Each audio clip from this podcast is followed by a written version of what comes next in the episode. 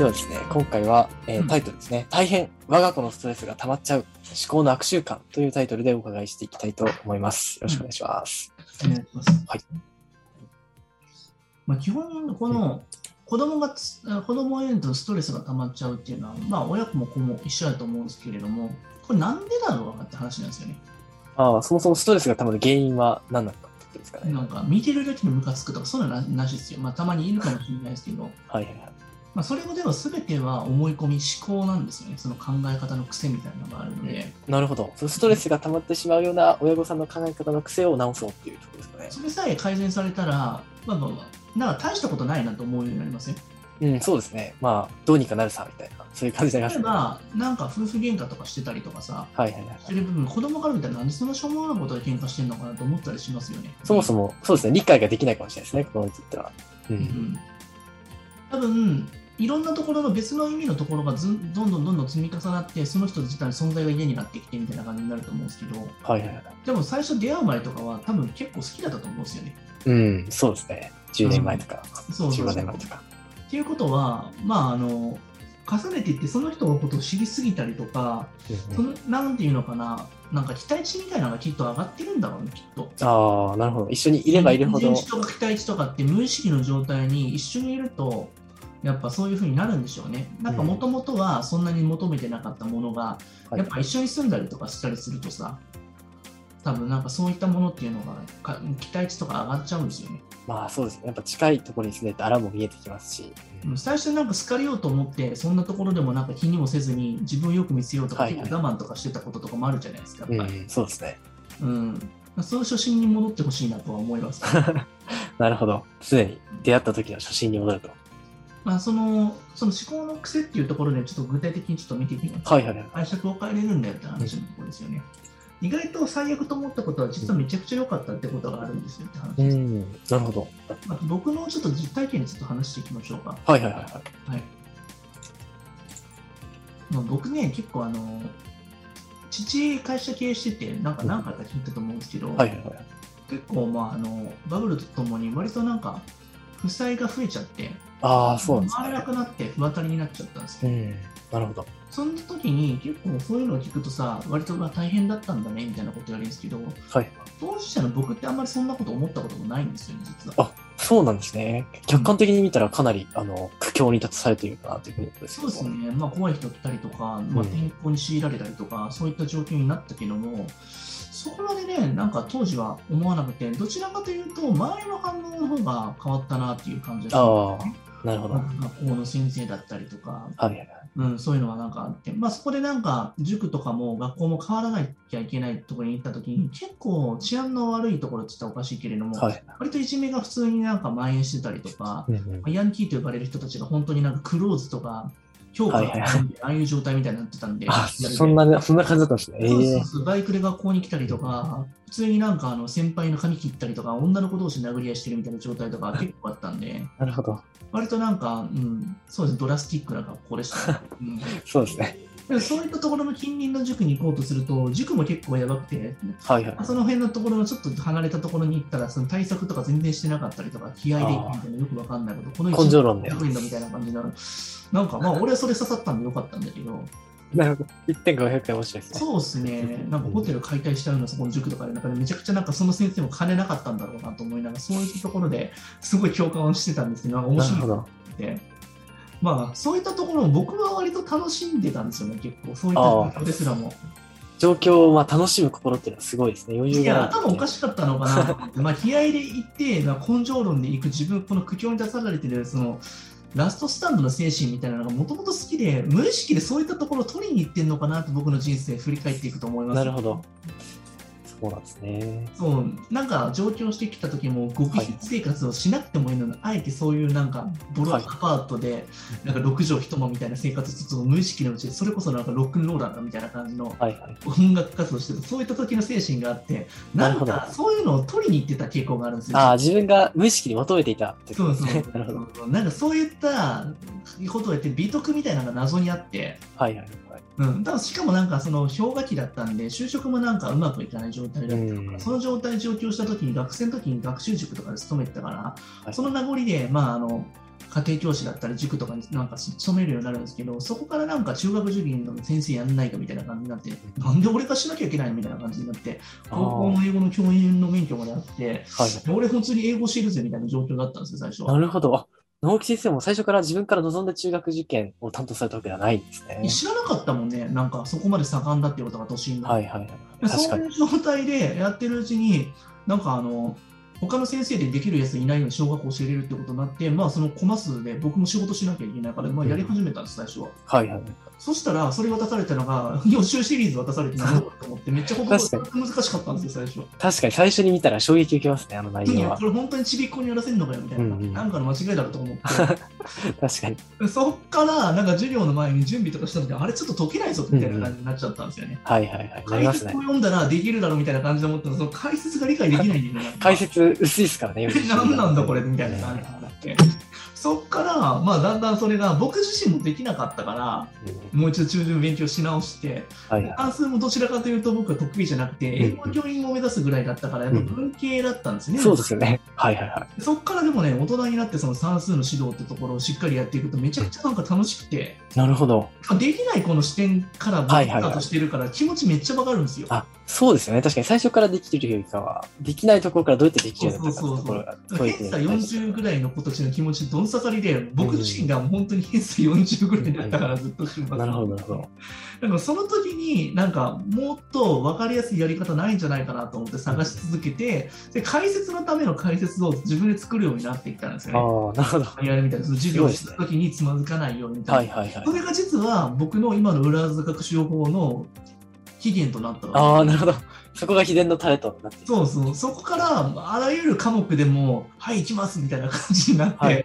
もういきなりなんかもう、どど土壇場で、なんか、し社会とか教えてくれみたいな感じになった もう何でも行きますみたいな感じになって、あ、そうなんですね。そこから学校の教員に関しても、僕、情報処理の免許あるから、パソコンの先生やりますみたいな感じになって、パソコンすごい得意だったから、はいはいはいはい。それでなんかあの、何でも自分でなんかできます、できますとかって、自分にはったり聞かせてやったのが、それいそれが自然と本物になってきたんですよ。ええすごいですね。自分でまあ宣言するところから始めるということですね、やはり。そうなんか、ね、自分でなんか暗示自己暗示ですよね、もはや。はいはいはい。そうですね。そしたら、なんかあれよあれよと、まあ、子供が結構子供に好かれるスキルだけあったのが、なぜか、まあ、お客さん途絶えなかったんですよ、その時から。なるほど。うん、そっからね、なんかあの自分も勉強がだんだん大人になってから楽しくなって、子供の時にやった時めちゃくちゃおもんなかったのに、はい大人になってこんなことなのかって理解がやっぱ追いついてるわけじゃないですか、言語そうですね。確かに。経験もありますし。楽しくなっちゃって、うん。このでも時間の差って大事で、はいはい結。局なんかあのちびっこの時もさきっとなんか絶対できてたのがなんかあのいきなり中旬の問題ってレベル高いからうんうん。で言語が追いついてなくて解けないのがある程度5年生ぐらいになった時に3年生の振り方めちゃめちゃ変わってないですかそうですね。振り返ってみたら分かるみたいな感覚を味わう。そういったと本ころに戻ったら意外とできたりするってそういう状確かに態が起きたりとかしてて、うんうんこれって中旬での生徒でも同じこと起きてんじゃないのと思っちゃって。なるほど。確かにそ4うですね。年生の子、あまあ、6年でちょっとこけてる子、4年の内容をちょっと振り返るだけでめっちゃ得意になっちゃったりとか、自信ついたりしますよね、それだけで。うん。だからね、こんな俺でも、一打ちの勉強でできて、これで人生変わるんだったら、マジでやった方がいいんじゃないってなっちゃってて、うんなるほど。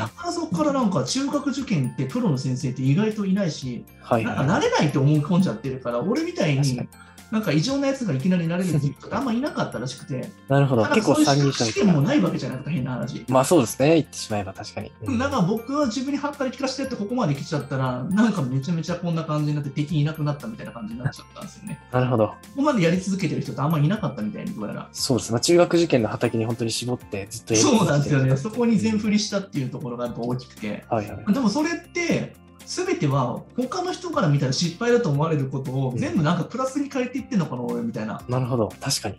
うん。そうですね。最初に中学受験を任されたっていうのも、まあ他の人から見れば、いチャンス生かすか殺すかは本当にその人次第ですからね。確かに。そうです。鬱陶しいな、やばいな、なんで地理教えなきゃいけないのってなるっていう人も結構中にいるわけじゃないですか。うん私なんて先生なんてなれないんですって、そんなプロなんてって思ったらもうそれの終わりじゃないですか。そうですね。でもやっぱりいけると思い込んで、なんかいい意味でも悪い意味でも勘違いしたもん勝ちなんだと本当にその時思ってなるほど。いや、でも世の中そうですよ、やっぱ。うん。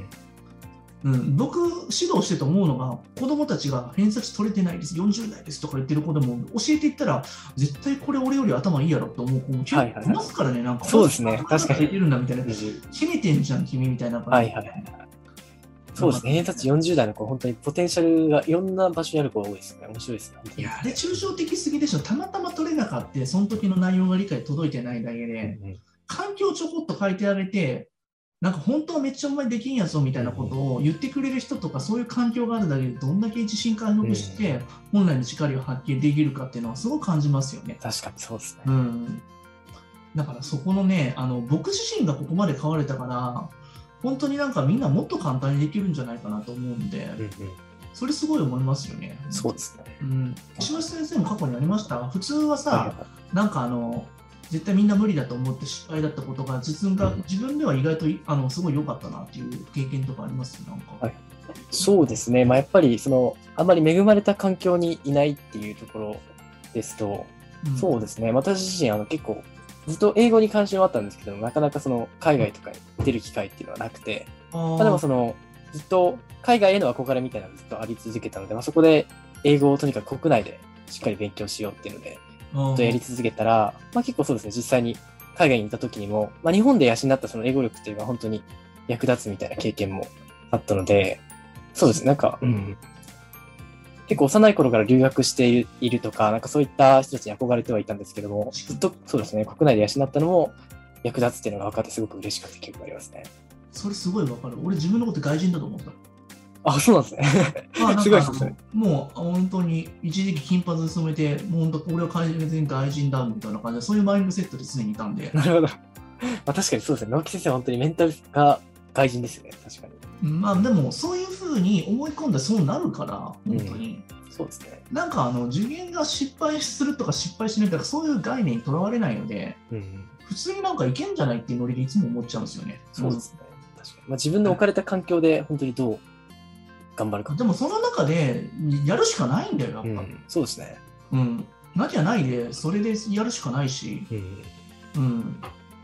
もう本当にそういう状態ですよ。なかったらなかったら、それで情報を取りに行くし、やろうと思ったら、今ってやっぱりインターネットもあるわけだし、180度人生変えれるなもんの大チャンスの時代なんでよそうですすね。確かに。うんこんなに有料の情報がありふれてる時代ないよ、多分うん。今までうん、確かに。そうですね。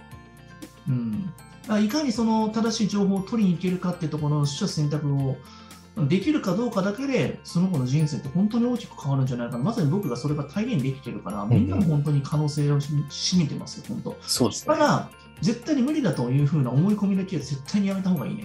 まさにこの思考の悪習慣ってとこですね。うんうんと思うね。なるほど。お母さんはもう、たかがなんか偏差値ちょこっと下がったからとかって、そんな振り回されたらダメですよ。そうですね。はい。うんもう8ヶ月間か、まだ3か8ヶ月間、その一言で変わりますよね。うんうん。最後の3日まで諦めないって精神が大事ですよね。なるほど。それすごいですね。ラストスタンドですね、完全に。うん、でもその最後の3日前とかでさ、前日やったものが出たって結構ありますから本当によく聞きますよね。教えてると。はいはい。あとは子供がやる気をなくしてはい考え方そうですね。こちらに移ってまいりたいと思います。はい。うん。これ3位から言っていくと、まず塾の先生の考え方を上書きするような考え方はあまり良くないですよっていうことですよね。なるほど。あとそうあとそう、ある学校の先生とか、これなんでだと思います？石橋さん。結局のところ多分、一度聞いたお話ってやっぱり上滑りしていくというか、右から左にまた流れていますよね。はいはいはいはい。なので、結局印象に残らないってところですかね。違う角度で説明されないと。えっと、ここではそういう意味じゃなくて、はいはいはい塾の先生の考え方を、なんかあの違うよ、それみたいな否定するんではないよって話ですね。ああ、なるほど、なるほど。だから結局、大人の人の意見とか、その考え方ってちゃんと学んできてるわけじゃないですか。はい、あ、そういうことですさらに、ね。その先。生ってやってることしょぼいから、はいはいあそういうことですいいよみたいな、そういう言い方するのやめろって話ですよあね。、上書きっていうのはそういうことですね。なるほど。すみません、うん表現がちょっと分かりにくかったんですけど、なんかあのアップデートするような、なんかそのなんかマウント取るようなことは絶対しないでください。なぜかというと、先生すべてを批判するようになってくるから、大人舐めるような子供になるんですよ。あ、なるほど。確かに。だから僕らもその塾の先生は否定はしないんですよ。だからうんそのそうですね。そのやり方とかとかはちょっと間違ってんじゃないのって思うかもしれないけど、でもその塾の先生とかは、やっぱり先生でそのなりにやり方を承認して、こういったやり方もあるんやでっていうことをやっていって、その先生の軸をなるべくずらさずに、うまく僕たちのやり方もえー教えていくってやり方してないと、僕たち先生のことすべて信用できなくなってくるから、なるほど。でもこれって大人の考え方がお母さんとかそういうこと言ってたら、子供ってそういうの思考伝染しますからね。ああ、確かに。そうですね学校の先生バカだからみたいなこと言っちゃうと、本当にそういうこと普段言ってる子供たまにいるじゃないですか。いますね。ちょっと親。御さんが普段からそういうこと言うからそういうことになるので、確かに。子供が自分からそういうことを思うっていうのはないですからね。あんまりそういうことは言わないというふうに意識づけしましょうということですね。これやる気なしになくすから、本当に。ああ、やっぱりその大人に対する敬意っていうのは、本当に勉強するモチベーションとしてすごく大きいですよね。まあ、子供でタメ口とかを頻繁に使ってくる人っていうのは、多分ご両親もそういう人が多分やってるかもしれないですね。だから気をつけた方がいいのかなと思う。なるほどそれは気をつけるようにしていくかみんな同じだと思いますよ。なんか無意識でそういうこと言っちゃうから、悪い、悪くないは関係なしにして、ちょっと意識的に改善するだけでも変わるんじゃないかなと思います。はい、なるほど。あとは2、はい。追い込ませようとする強制の教え方って良くないよってことですよね。はいはい。そうですね。強制は良くですね、やはり。うん。なんでと思います？そうですね。まあやっぱり、この思考が止まった時点で、頭が汗かいてないので、それは全く子供が成長しないということですかね。うん。は、またその学校とか塾のカリキュラムって常にアップデートされてるわけじゃないですか。はいはい。うん、だからそれに対して、本当に、まあ、レベルもおその当時として変わってきたりするから、うんまあ、親がその内容またなんか今思ってることでいやらしいと思ってても、実はなんかその教え方が間違ってる可能性も結構あったりとかしますからね？ああ、なるほど。そのカリキュラムが更新されてまた別の内容に変わあってるある学習指導要領もなんだかんだでアップデートされてたりとかしてますからね、結構。そうですね、確かに。うん、なんだかんだ本気で結構考えて作ってる人たちが、塾の人たちもやっぱいらっしゃるから、うんうんうん。そうですうね。ん、なんかそこの、やっぱその辺のところっていうのは、なんか自分のただのなんか自己決定だけで、なんか無理やりやらせるっていうような非合法のやり方をせずに、今のやり方とか、本当にベストなやり方ってありますからね。うん、本当にまあ最近は社会の移り変わりが激しいので、学習ツールもどんどん変わってきてますからね、確かに。うん、なんか僕たちオンラインだけでその習得できんのみたいな感じで、ただなんかすあの画面を見てるだけだったらべゲームしてるような感覚に思うかもしれないけど、うんそれを逆手に取るんですよね。そんだけ集中力があるんだったら別のやり方で勉強にするように。はいはい僕た。ちは本当中学受験の内容をゲームのようにっていうのが一つのテーマですからね。そうですね。はい。うん本当に実際楽しみながら、実際に学力を伸ばされてるあの実績本当にいっぱいあるので、そこは本当に信頼していいかなと思いますよね。うんまあ、あの本当にあの子供たちのそのゲームしてる時のドハマりしてるあの状態ってすごい集中力発揮してるので、はいはいはい。中学受験オンライン塾にしただけだっていうのが僕たちの、うん確かに。ここまでハマると思わなかったけどね、僕もね、やっぱりやってみて。これも発想の転換じゃない、コロナで、普通はオンラインだけじゃないと、はいはい中学受験受からないっていうそのし、なんかその視点を逆手にとって、うんオンラインだからこそできることっていうのはネット上で常に管理できたりとか、はいはい発展だったりもね、発想だったりするから、そうですね。ポジティブに捉えたから、やっぱりうまくいったっていうところはありますよね。うん。なるほど。あとは1位として、まあ、はいはい考えてることを待たずに説明したりとか、なんか先に答えたりすると、めっちゃやる気なくすから、本当やめた方がいいですよ、これ。確かに。なるほど。そうですね。これ子供の頑張りをすごく否定してるようなもんですよね。確かにもうちょっ。とで出たのにっていうところを自分の中で考えて、はい、それを、はい、もうここで答えとか言ったら、はい、もうやる気なくなったってなる。確かに。そうですねだから。大人嫌なんだよってなるんですよ。っうん。ていうようなことをしてませんかってことですね。なるほど。お母さんもも、そうですね。こういう教え方をしてしまってるお母さんもなんかもうすぐになんか答え出てこなくてイライラして言っちゃって、えなんか、うん、嫌われてみたいなことをしてはいはいはいはいませんかっていうことですよね。はい。結構これは耳が痛い方が多いんじゃないでしょうか。はい。うん。まあ、やっちゃいますよね、これって結構。そうですね。そうです。うん。ありますよね。あとは、本当になんか、あの最終的にはこの教え方って上手い人ってあえて教えなかったりするんですよね。なるほど。うん。そうなんでそのような方針を理解させることができない状態にいると、また思考力とかっていうのは解けないからなんですよね、思考力問題。ああ、そうですね。はいはいはい。一定以上の水準に達すると。腹の底から理解できるような勉強をしていかないと解けないんですよね。でもそれって、なんか説明とかし続けてると自分で考える力ってなくなってきちゃって、一見無駄に見えるような遅いなと思ってゆっくり考えてる子って前も言ったけど、登録が効いてるんですよ、それって。はいはいはい。そうですね。確かに。そう、フルスピード回転とはまた違う馬力をぐっとね、使ってるっていう感じですよね、登録を。そうですね。子供がちょっと待って今考えてるからって言ったら、それはすごくいいサインですよね。あれね、待てる先生がね、うまいんだよ。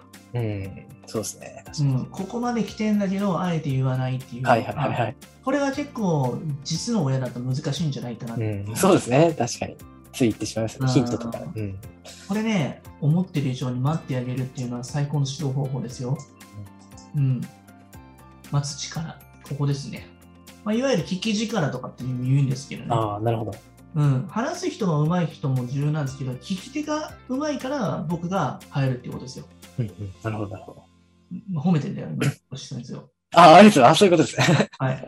確かに。ありがとうございます。いえいえ。はい。っていうことなんですよ。